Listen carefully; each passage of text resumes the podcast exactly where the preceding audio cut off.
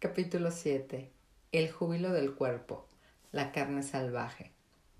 Me fascina la forma en que los lobos chocan unos con otros cuando corren y juegan. Los lobos viejos a su manera, los jóvenes a la suya, los flacos, los patilargos, los rabicortos, los de orejas colgantes, aquellos cuyas fracturadas extremidades se soldaron torcidas. Todos tienen sus propias configuraciones y fuerza corporal, su propia belleza. Viven y juegan de acuerdo con lo que son, quienes son y cómo son. No fingen ser lo que no son. Allá arriba en el norte vio una vez una vieja loba que solo tenía tres patas. Era la única que podía pasar a través de una grieta donde crecían los arándanos. Otra vez vio a una loba gris agacharse y pegar un brinco tan rápido que por un segundo dejó la imagen de un arco de plata en el aire. Recuerdo a una muy delicada, una recién parida todavía con el vientre deformado, pisando el musgo del borde del estanque con la gracia de una bailarina. Y sin embargo, a pesar de su belleza y de su capacidad para conservar la fuerza, a las lobas se les habla a veces de la siguiente guisa. Estás demasiado hambrienta, tienes unos dientes demasiado afilados, tus apetitos son demasiado interesados. Tal como ocurre con las lobas, a veces se habla de las mujeres como si solo un cierto temperamento, solo un cierto apetito moderado fuera aceptable, a lo cual se añade con harta frecuencia un juicio sobre la bondad o la maldad mortal de la mujer según su tamaño, estatura, andares y formas y formas se ajusten o no a un singular y selecto ideal. Cuando se relega a las mujeres a los estados de ánimo gestos y perfiles que solo coinciden con un único ideal de belleza y conducta, se las aprisiona en cuerpo y alma y ya no son libres. En la psique instintiva, el cuerpo se considera un sensor, una red de información, un mensajero con una miriada de sistemas de comunicación, cardiovascular, respiratorio, esquelético, autónomo y también emotivo e intuitivo. En el mundo imaginario, el cuerpo es un poderoso vehículo, un espíritu que vive con nosotros, una oración de la vida por derecho propio. En los cuentos de hadas, el cuerpo personificado en los objetos mágicos, que poseen cualidades y poderes sobrehumanos, se presenta dotado de dos juegos de orejas, uno para oír el mundo material y otro para oír el alma, dos juegos de ojos, uno para la visión normal y otro para la clarividencia. Dos clases de fuerza, la fuerza de los músculos y la fuerza invencible del alma. La lista de los dobles elementos del cuerpo es interminable. En los sistemas de desarrollo corporal como el método Felden, ah, de nuevo, Feldenkrais, Feldenkrais, el Ayurveda y otros, se considera que el cuerpo está dotado de seis sentidos en lugar de cinco. El cuerpo utiliza la piel, las fascias profundas y la carne para registrar todo lo que ocurre a su alrededor.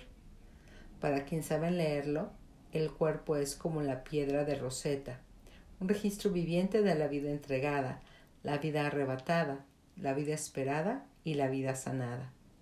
Se valora por su capacidad de reacción inmediata, su profunda sensibilidad y su previsión. El cuerpo es un ser multilingüe.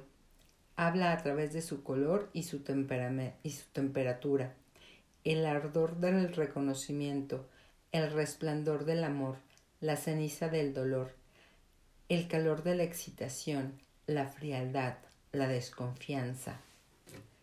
Habla a través de su diminuta y constante danza, a veces balanceándose, otras moviéndose con nerviosismo y otras con temblores. Habla a través de los vuelcos del corazón, el desánimo, el abismo central y el renacimiento de la esperanza. El cuerpo recuerda, los huesos recuerdan, las articulaciones recuerdan y hasta el dedo meñique recuerda. El recuerdo se aloja en las imágenes y en las sensaciones de las células. Como ocurre con una esponja empapada en agua, donde quiera que la carne se comprima, se estruje e incluso se roce ligeramente, el recuerdo puede surgir como un manantial. Reducir la belleza y el valor del cuerpo, cualquier cosa que sea inferior a esta magnificencia, es obligar al cuerpo a vivir sin el espíritu, la forma y la exultación que le corresponden. Ser considerado feo o inaceptable por el hecho de que la propia belleza esté a la imagen de la moda actual hiere profundamente el júbilo natural que es propio de la naturaleza salvaje.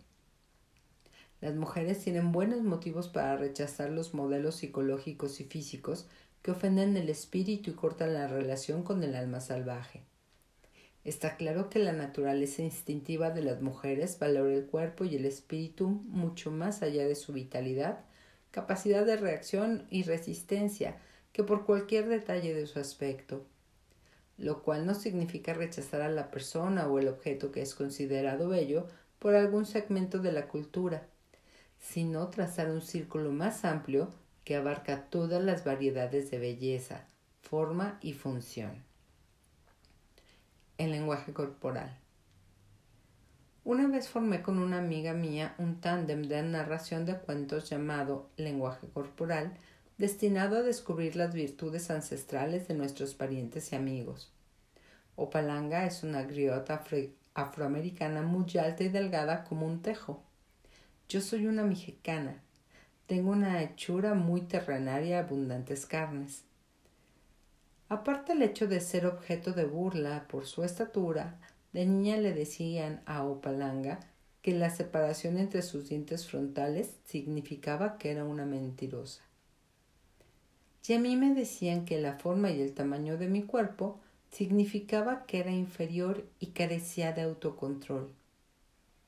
En nuestros relatos sobre el cuerpo hablábamos de las pedradas y las flechas que nos habían arrojado a lo largo de nuestras vidas porque según los grandes, ellos, nuestros cuerpos tenían demasiado de esto y demasiado poco de lo otro.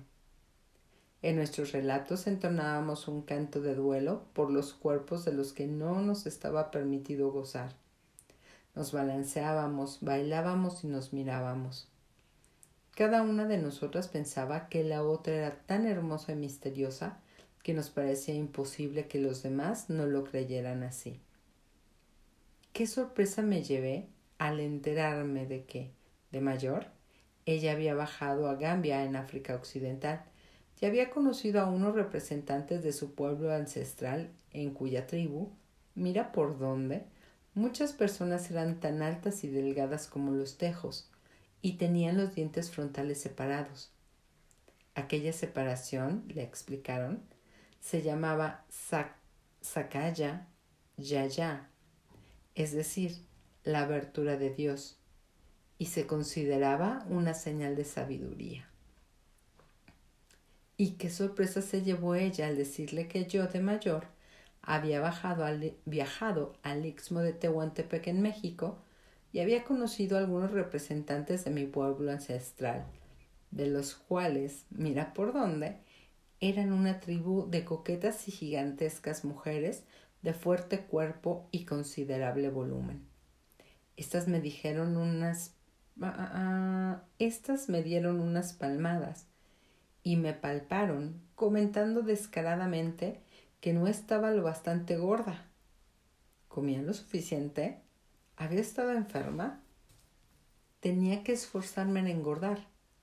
Me explicaron ya que las mujeres son la tierra y son redondas como ella, pues la tierra abarca muchas cosas.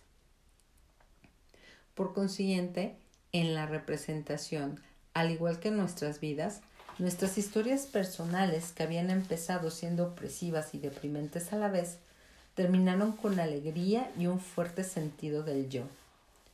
Opalanga comprende que su estatura es su belleza, su sonrisa es la de la sabiduría, y la voz de Dios está siempre cerca de sus labios. Y yo comprendo que mi cuerpo no está separado de la tierra, que mis pies están hechos para sentarse firmemente en el suelo y mi cuerpo es un recipiente destinado a contener muchas cosas. Gracias a unos pueblos poderosos no pertenecientes a nuestra cultura de Estados Unidos, aprendimos a atribuir un nuevo valor al cuerpo y a rechazar las ideas y el lenguaje que insultaban el misterio del cuerpo o ignoraban el cuerpo femenino como instrumento de sabiduría. Experimentar un profundo placer en un mundo lleno de muchas clases de belleza es una alegría de la vida, a la cual todas las mujeres tienen derecho. Aprobar solo una clase de belleza equivale en cierto modo a no prestar atención a la naturaleza. No puede haber un solo canto de pájaro, una sola clase de pino, una sola clase de lobo. No puede haber una sola clase de niño, de hombre o de mujer. No puede haber una sola clase de pecho, de cintura o de piel. Mis experiencias con las voluminosas mujeres de México me indujeron a poner en tela de juicio toda una serie de premisas analíticas acerca de los distintos tamaños y formas, y en especial los pesos de las mujeres.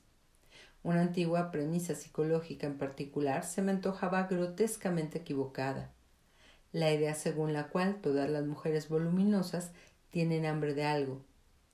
La idea según la cual dentro de ellas hay una persona delgada que está pidiendo a gritos salir. Cuando le comenté esta metáfora a la mujer delgada que gritaba, a una de las majestuosas mujeres de la tribu tehuana, ella me miró con cierta alarma. ¿Me estaba refiriendo acaso a la posesión de un mal espíritu? ¿Quién hubiera podido tener empeño de poner una cosa tan mala en el interior de una mujer?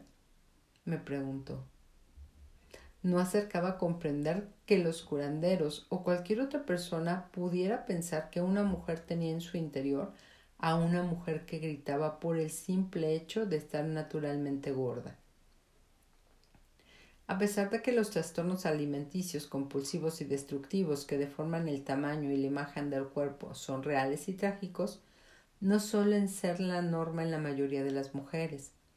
Lo más probable es que las mujeres que son gordas o delgadas, anchas o estrechas, altas o bajas, lo sean simplemente por haber heredado la colica. Ah, ok, por haber heredado la configuración corporal de su familia. Y si no de su familia inmediata, de los miembros de una o dos generaciones anteriores. Despreciar o juzgar negativamente el aspecto físico heredado de una mujer es crear una generación tras otra de mujeres angustiadas y neuróticas. Emitir juicios destructivos y excluyentes acerca de la forma heredada de una mujer equivale a despojarla de toda una serie de importantes y valiosos tesoros psicológicos y espirituales. La despoja del orgullo del tipo, del tipo corporal que ha recibido de su linaje ancestral le enseñan a despreciar su herencia corporal. La mujer se sentirá inmediatamente privada de su identificación corporal femenina con el resto de su familia. Si le enseñan a odiar su propio cuerpo, ¿cómo podrá amar el cuerpo de su madre que posee la misma configuración que el suyo, el de su abuela y la de sus hijas? ¿Cómo puede amar los cuerpos de otras mujeres y de otros hombres próximos a ella que han heredado las formas y las configuraciones corporales de sus antepasados? Atacar de esta manera a una mujer destruye su justo orgullo de pertenencia a su propio pueblo y la priva del natural y airoso ritmo que siente en su cuerpo cualquiera que sea su estatura, tamaño o forma. En el fondo, y el, el, el y ataque a los cuerpos de las mujeres es un ataque que es un ataque de largo alcance a la que las han precedido y a las que las sucederán. Los severos comentarios acerca de la aceptabilidad del cuerpo crean una nación de altas muchachas encorvadas, mujeres bajitas sobre zancos, mujeres voluminosas vestidas como de luto, mujeres muy delgadas empeñadas en hincharse como víboras y toda una serie de mujeres disfrazadas, Destruir la cohesión instintiva de una mujer con su cuerpo natural la priva de su confianza, la induce a preguntarse si es o no una buena persona y a basar el valor de ella misma, ah, ah, ah, no, y el valor que ella misma se atribuye no en quién es, sino en lo que parece. La obliga a emplear su energía en preocuparse por la cantidad de alimento que ha comido o las lecturas de la báscula y las medidas de la cinta métrica la obliga a preocuparse y colorea todo lo que hace, planifica y espera. En el mundo instintivo es impensable que una mujer viva preocupada de esta manera por su aspecto. Es absolutamente lógico que una mujer se mantenga sana y fuerte, y que procure alimentar su cuerpo lo mejor que pueda.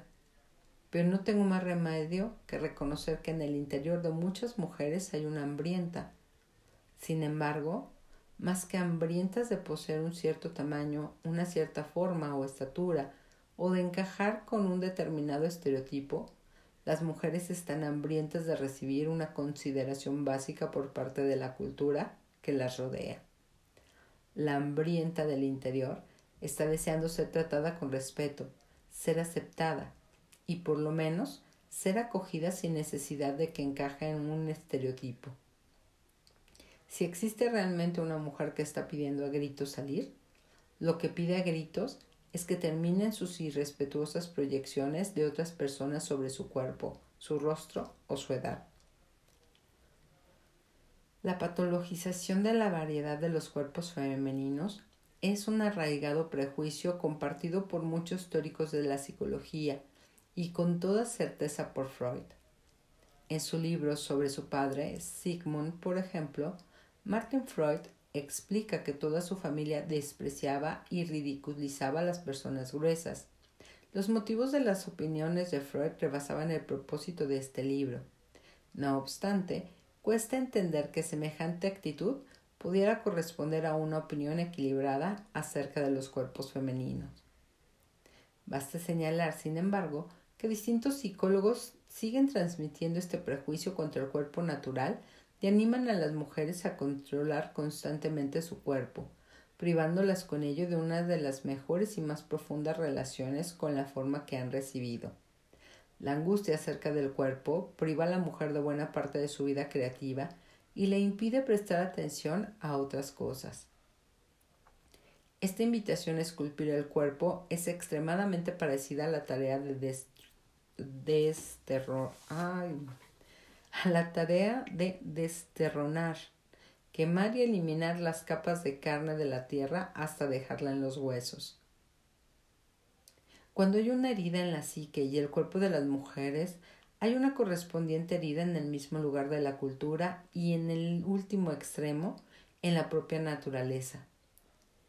En una auténtica psicología holística, todos los mundos se consideran interdependientes, no entidades separadas. No es de extrañar que en nuestra cultura se plantee la cuestión del modelado del cuerpo natural de la mujer y se plantee la correspondiente cuestión del modelado del paisaje y también el de algunos sectores de la cultura para su adaptación a la moda. Aunque no esté en las manos de la mujer impedir la discreción, no es cierto. Aunque no esté en las manos de la mujer impedir la disección de la cultura y de las tierras de la noche a la mañana, sí puede evitar hacer lo mismo en su cuerpo. La naturaleza salvaje jamás ahogaría por la, la tortura del cuerpo, la cultura o la tierra. La naturaleza salvaje jamás accedería a vulnerar la forma para demostrar valor, dominio o carácter, o para ser visualmente agradable o más valiosa desde el punto de vista económico. Una mujer no puede conseguir que la cultura adquiera más conciencia diciéndole cambia, pero puede cambiar su propia actitud hacia sí misma y hacer que las proyecciones despectivas le resbalen. Esto se consigue recuperando el propio cuerpo, conservando la alegría del cuerpo natural, rechazando la conocida quimera según la cual la felicidad solo se otorga a quienes poseen una cierta configuración, edad, actuando con decisión y de inmediato recuperando la verdadera vida y viviéndola a tope esta dinámica de, auto, de, auto, de autoaceptación y autoestima son los medios con los cuales se puede empezar a cambiar las actitudes de la cultura. El cuerpo en los cuentos de hadas. Hay muchos mitos y cuentos de hadas que describen las debilidades y el carácter salvaje del cuerpo. Tenemos al griego Efeso, el tullido trabajador de metales preciosos, al mexicano Atar, el del doble cuerpo, a Venus, nacida de la espuma del mar, a las mujeres de la montaña gigante, cortejadas por su fuerza, a Pulgarcita, que puede viajar por arte de magia por doquier, y a muchos más. En los cuentos de hadas, ciertos objetos mágicos tienen unos poderes de transporte y percepción que constituyen unas metáforas muy acertadas del cuerpo, como por ejemplo la hoja mágica, la alfombra mágica, la nube. A veces las capas, los zapatos, los escudos, los sombreros y los yelmos confieren el poder de la invisibilidad, de una fuerza superior, de la previsión, etc. Son parientes arquetípicos. Cada uno de ellos permite que el cuerpo físico disfrute de una mayor perspicacia, de un oído más fino, de la capacidad de volar o de una mayor protección para la psique y el alma. Antes del invento de los carruajes, los coches y los carros, antes de la domesticación de los animales de tiro y de monta, parece ser que el elemento que representaba el cuerpo sagrado era el objeto mágico. Las prendas de vestir, los amuletos, los talismanes y otros objetos, cuando se utilizaban de una cierta manera, transportaban a la persona al otro lado del río o del mundo. La alfombra mágica es un espléndido símbolo del valor sensorial y psíquico del cuerpo natural. Los cuentos de hadas en los que aparece el elemento de la alfombra mágica son un remedo de la actitud no demasiado consciente de nuestra cultura con respecto al cuerpo.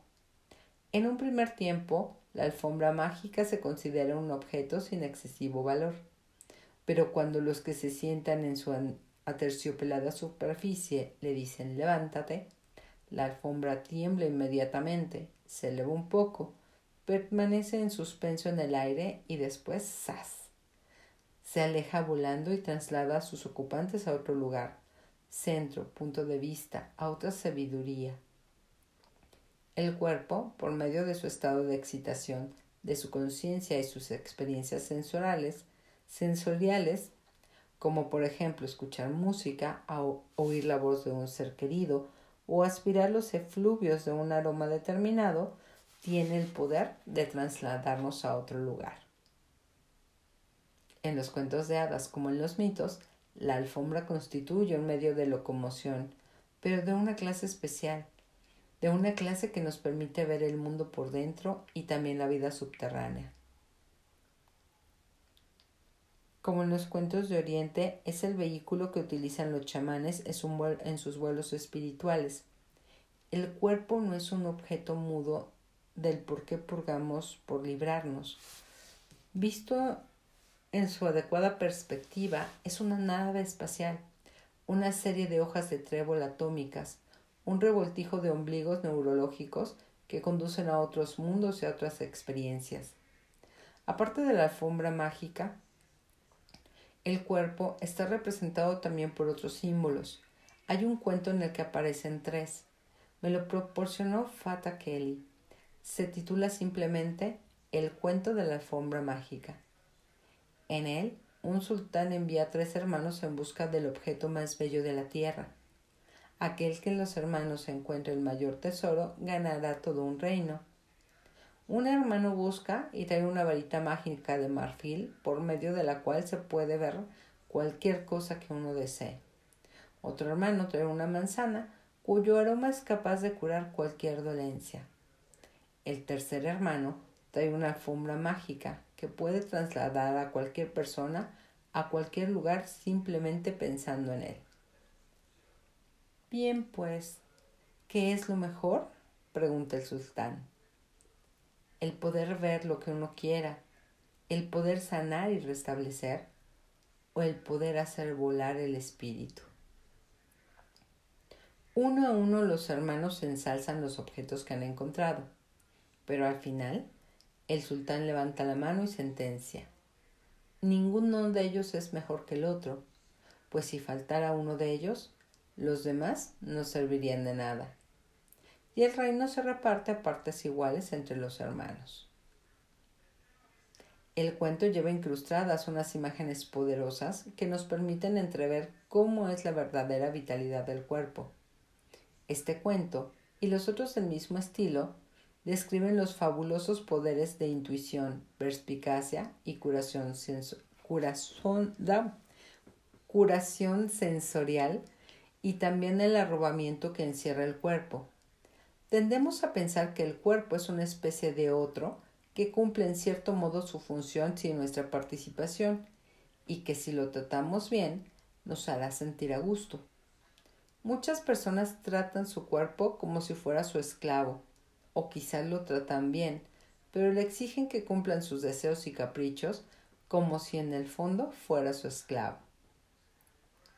Algunos dicen que el alma facilita información al cuerpo, pero imaginemos por un instante qué ocurriría si el cuerpo facilitara información al alma, la ayudara a adaptarse a la vida material, la analizara, la tradujera, le facilitaría un hoja en blanco, tinta y una pluma con la cual pudiera escribir sobre nuestras vidas.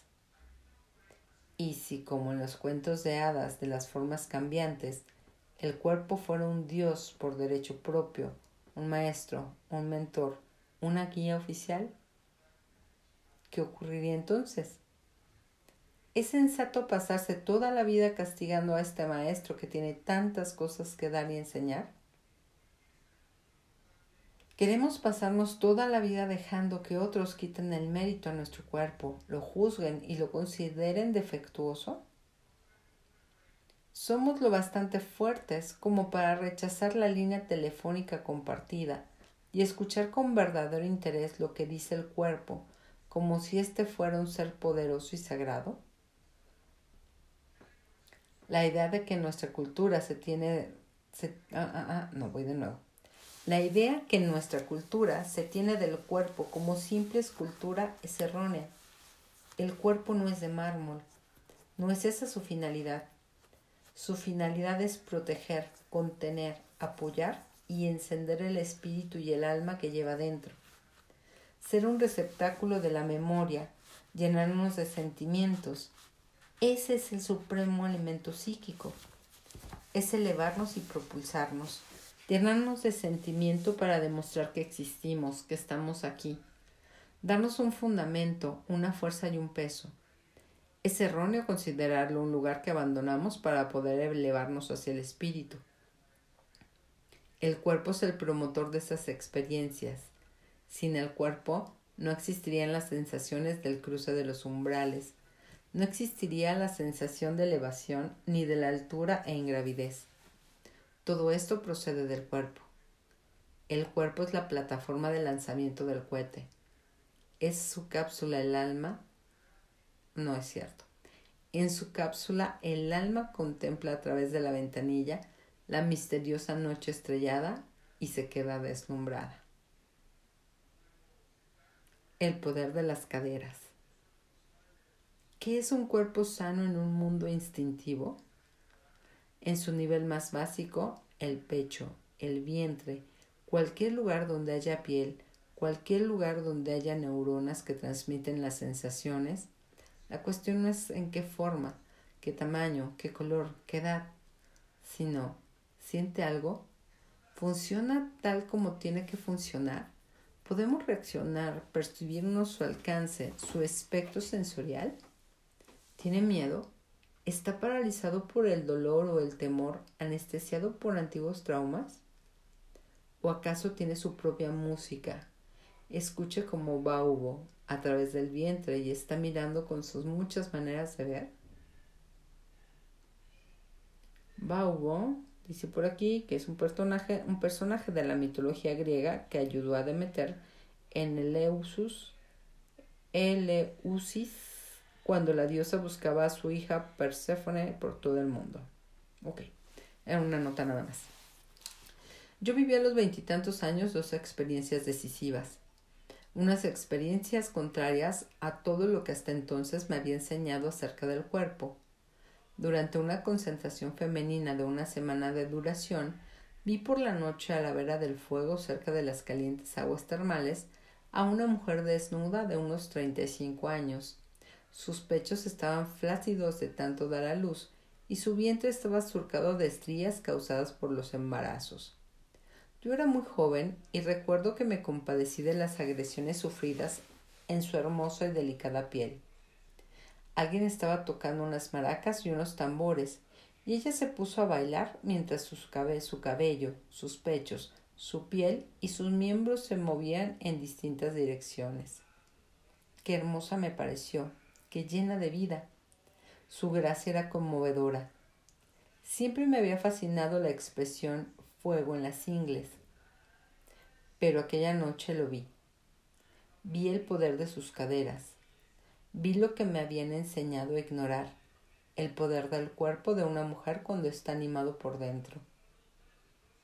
Casi tres décadas después, aún me parece verla bailar en la noche y aún me impresiona el poder de su cuerpo. Mi segundo despertar tuvo por protagonista una mujer mucho mayor.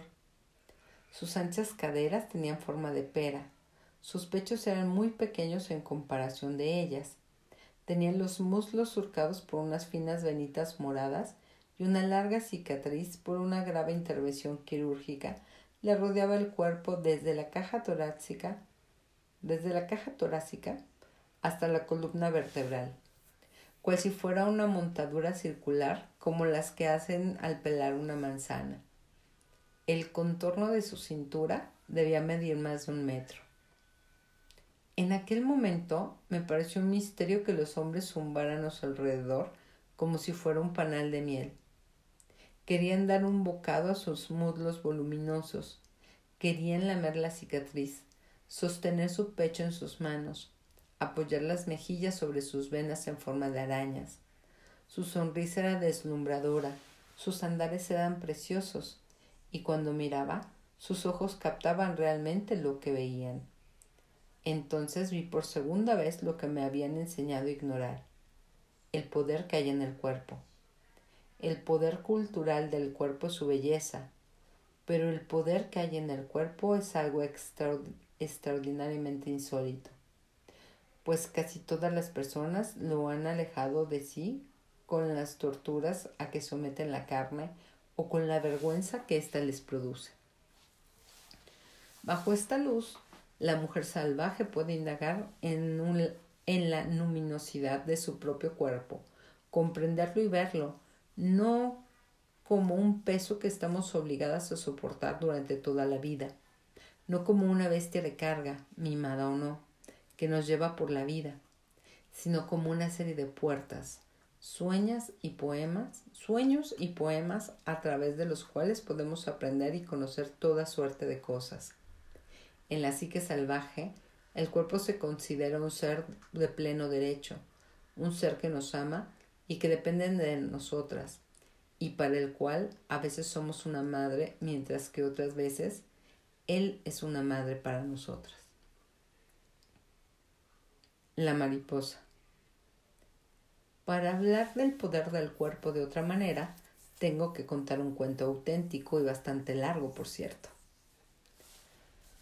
Durante muchos años los turistas han cruzado en tropel el gran desierto americano, recorriendo a toda prisa el llamado circuito espiritual, el Monument Valley, el cañón de Chaco, la Mesa Verde, Cayenta, el cañón de Kems, el Painted Desert y el cañón de Chelly. Echan un apresurado vistoso a la pelvis del gran cañón madre, sacuden la cabeza, se cogen de hombros y regresan corriendo a casa para al verano siguiente volver a cruzar en tromba el desierto, mirar, mirar y observar un poco más. Bajo este comportamiento subyace la misma hambre de experiencias luminosas que los seres humanos han experimentado desde tiempos inmemoriales. Pero a veces esta hambre se exacerba, pues muchas personas han perdido sus antepasados. A menudo solo conocen los nombres de sus abuelos. Han perdido en particular los relatos de la familia. Desde un punto de vista espiritual, esta situación produce tristeza y hambre. Muchos intentan recrear algo importante por el bien de su alma. Durante años los turistas han acudido también a Puye, una enorme y polvorienta mesa que se encuentra en el centro de una extensión despoblada de Nuevo México. Allí, los Anasazi, los antiguos, se llamaban antaño unos a otros a través de las mesas, Decían que un mar prehistórico labró miles de sonrientes lascivos y quejumbrosos ojos y bocas en las paredes rocosas de aquel lugar. los Dine, los Navajos, los Apaches de Jicarilla, los Utes del Sur, los Hopis, los Junis, los Santa Clara, los Santo Domingo, los Laguna, los Picuris y los Tuseque, todas esas tribus del desierto se reúnen en aquel lugar y bailan para recobrar el pasado y convertirse de nuevo en los pinos que se utilizan para construir las estacas de las cabañas, en los venados, en las águilas y las catsinas, en todos los poderosos espíritus. Y allí acuden los visitantes, muchos de ellos hambrientos de sus genomitos y separados de su placenta espiritual. Han olvidado también a sus antiguos dioses. Vienen a contemplar a los que no los han olvidado. El camino que sube a Puye fue construido para cascos de caballos y mocasines, pero con el paso del tiempo los automóviles adquirieron más fuerzas. De ahora los habitantes de las zonas y los visitantes acuden en toda suerte de coches, furgonetas, descapotables y camionetas. Los vehículos gimen y echan humo por la cuesta en un lento y polvoriento desfile. Todos aparcan a troche y moche a la buena de Dios en los pedregosos collados. Al mediodía, en el borde de la mesa, parece que haya habido un choque en cadena de miles de automóviles. Todos aparcan junto a malvarrosas de metro ochenta de altura, pensando que para bajar de sus vehículos bastará con empujar las plantas. Pero las malvarrosas de cien años de antigüedad son como ancianas de hierro, los que aparcan junto a ellas se quedan atrapados en el interior de sus automóviles. Al mediodía, el sol convierte el lugar en un horno sofocante. Todos caminan con el calzado recalentado, cargados con paraguas por si llueve, que lloverá, sillas plegables de aluminio por si se cansan, y se cansarán. Y si son visitantes, quizá como una cámara, si es que se les permite usarla y unas sartas de carretes de película colgadas alrededor del cuello como ristras de ajos. Los visitantes acuden allí esperando mil cosas distintas, desde diez sagrado a lo profano. Acuden a ver algo que no en todo el mundo podrá ver. Una de las cosas más salvajes es, es que existen un número viviente. ¿No es cierto? A ver, voy, voy de nuevo acuden a ver algo que no todo el mundo podrá ver.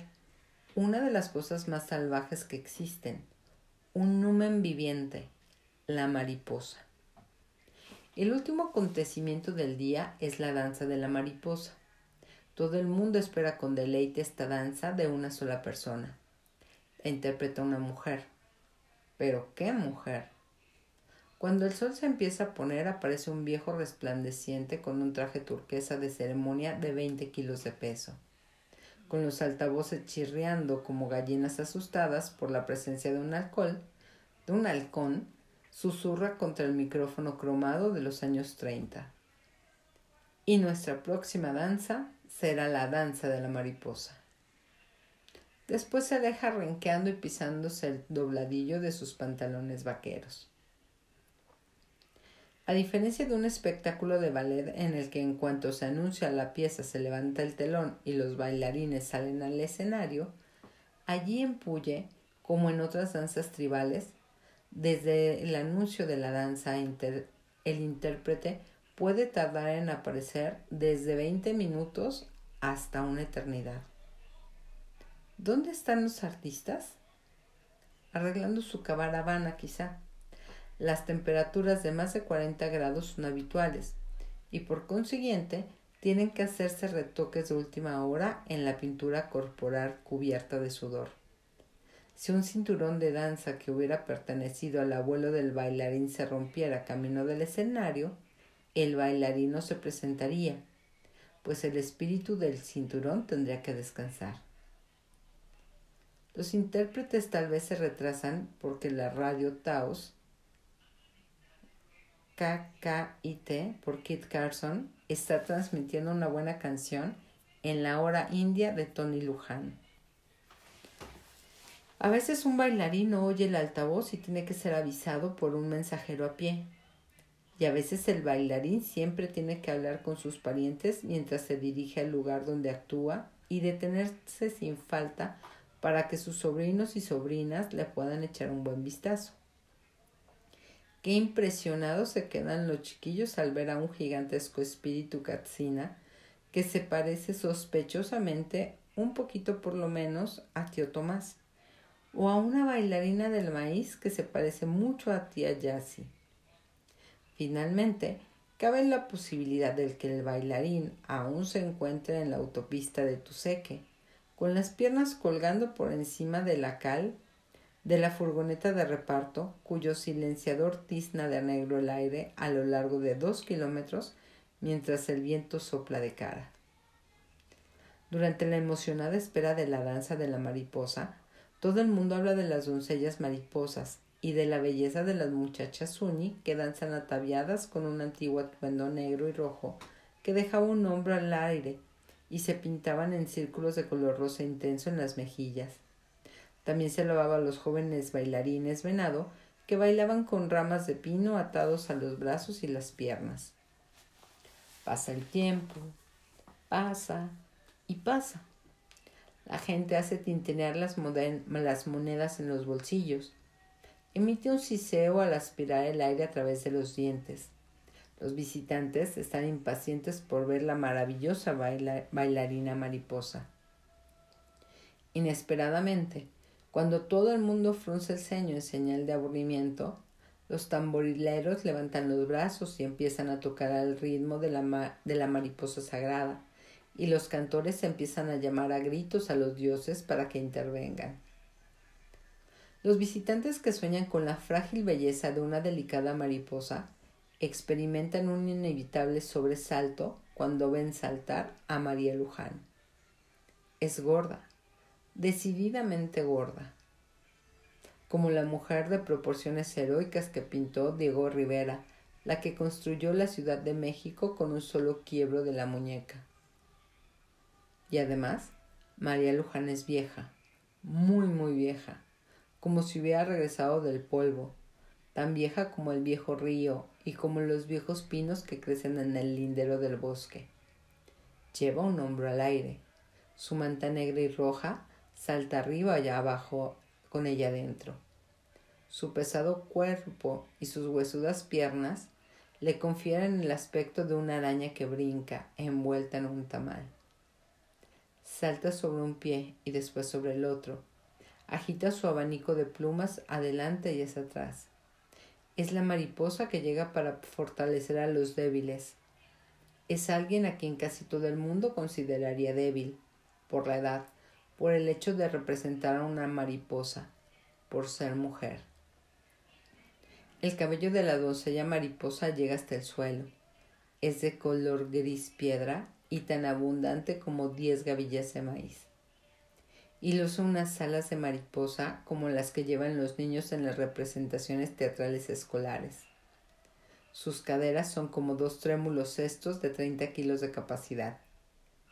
Y el carnoso repliegue de la parte superior de sus nalgas es lo bastante ancho como para que en ella se sienten dos niños. Salta, salta y salta, pero no como un conejo, sino con unas pisadas que dejan ecos Estoy aquí, aquí, aquí. Estoy aquí, aquí, aquí. Despertar todos, todos, todos. Agita su abanico de plumas arriba y abajo, derramando sobre la tierra y sobre el pueblo de la tierra el espíritu polinizador de la mariposa.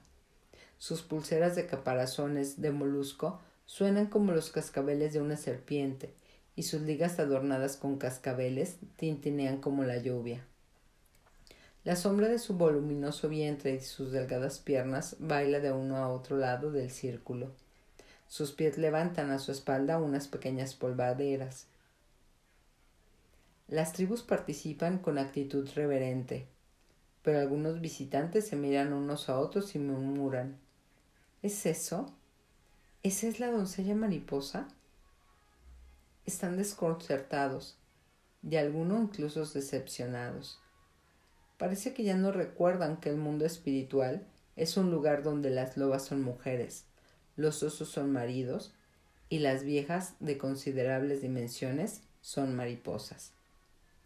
Sí, es bueno que la mujer salvaje mariposa sea vieja y gorda, pues lleva el mundo de las tormentas en un, en un pecho y el mundo subterráneo en el otro. Su espalda es la curva del planeta Tierra con todas sus cosechas, sus alimentos y sus animales. Su nuca sostiene el amanecer y el ocaso. Su muslo izquierdo contiene todas las estacas de las cabañas indias. Su muslo derecho contiene todas las lobas del mundo. Su vientre contiene todos los niños que nacieron en el mundo.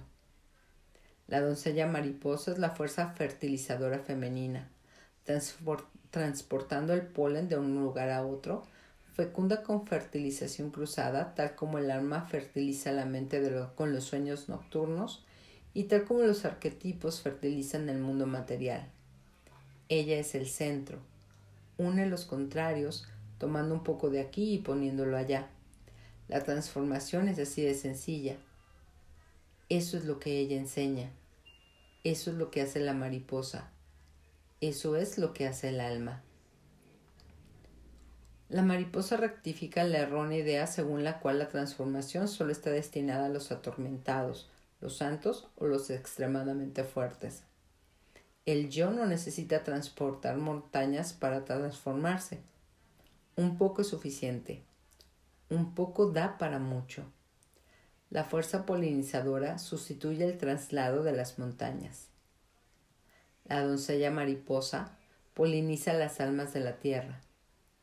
Es más fácil de lo que tú piensas, dice. Agita su abanico de plumas y salta pues él, derramando el polen espiritual sobre todos los presentes, los americanos nativos, los niños pequeños, los visitantes, todo el mundo, utiliza todo su cuerpo como bendición, su viejo, frágil, voluminoso, paticorto, cuellicorto y manchado cuerpo. Esta es la mujer unida a su naturaleza salvaje, la traductora de lo instintivo, la fuerza fertilizadora, la reparadora, la recordadora de las antiguas ideas. Es la voz mitológica, es la personificación de la mujer salvaje. La bailarina mariposa que tiene que ser vieja porque representa el alma, que es vieja. Es ancha de muslos y ancha de trasero porque acarrea muchas cosas. Su cabello gris atestigua que, no, atestigua que ya no necesita respetar los tabús que impiden tocar a la gente. Está autorizada a tocar a todo el mundo, a los chicos, a los niños, a las mujeres, a las niñas, a los viejos, a los enfermos, a los muertos. La mujer mariposa puede tocar a todo el mundo. Tiene el privilegio de poder tocar finalmente a todo el mundo. Este es su poder. Su cuerpo es el de la mariposa. Hasta aquí dejamos este capítulo. Bye. Listo, proseguimos. El cuerpo es como la tierra. Es una tierra en sí mismo y es tan vulnerable el acceso de edificaciones como cualquier paisaje, pues también está dividido en parcelas, aislado, sembrado de minas y privado de su poder. No es fácil reconvertir a la mujer salvaje mediante planes de remodelación para ella, lo más importante no es cómo formar, sino cómo sentir. El pecho en todas sus formas desarrolla la función de sentir y alimentar. Alimenta, siente, es un buen pecho. Las caderas son anchas y con razón, pues llevan dentro una satinada cuna de marfil para la nueva vida. Las caderas de una mujer son batangas para el cuerpo superior y el inferior son pórticos, un, son un mullido cojín, asideros del amor, un lugar detrás del cual se pueden esconder los niños. Las piernas están destinadas a llevarnos y a veces a propulsarnos. Son las poleas que nos ayudan a elevarnos. Son un anillo para rodear al amante. No pueden ser demasiado esto o demasiado lo otro. Son lo que son. En los cuerpos no hay ningún tener que ser. Lo importante no es el tamaño, la forma o los años, y ni siquiera el hecho de tener un par de cada cosa, pues algunos no lo tienen. Lo importante desde el punto de vista salvaje es si el cuerpo siente, si tiene una buena conexión con el placer, con el corazón, con el alma, con lo salvaje. ¿Es feliz y está alegre? ¿Puede moverse a su manera, bailar, menearse, oscilar, empujar?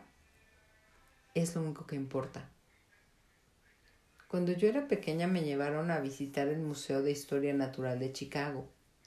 Allí vi las esculturas de Malvina Hoffman, decenas de esculturas de bronce oscuro de tamaño natural, reunidas en una espaciosa sala. La artista había esculpido con visión salvaje cuerpos generalmente desnudos de personas de todo el mundo.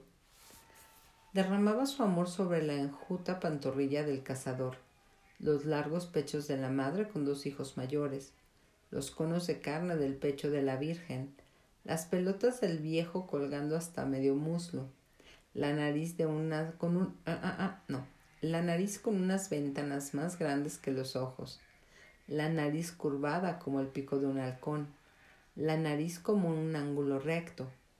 Se había enamorado de las orejas tan grandes como semáforos y de las orejas que casi llegaban a la altura de la barbilla, y de las que eran tan pequeñas como pacanas.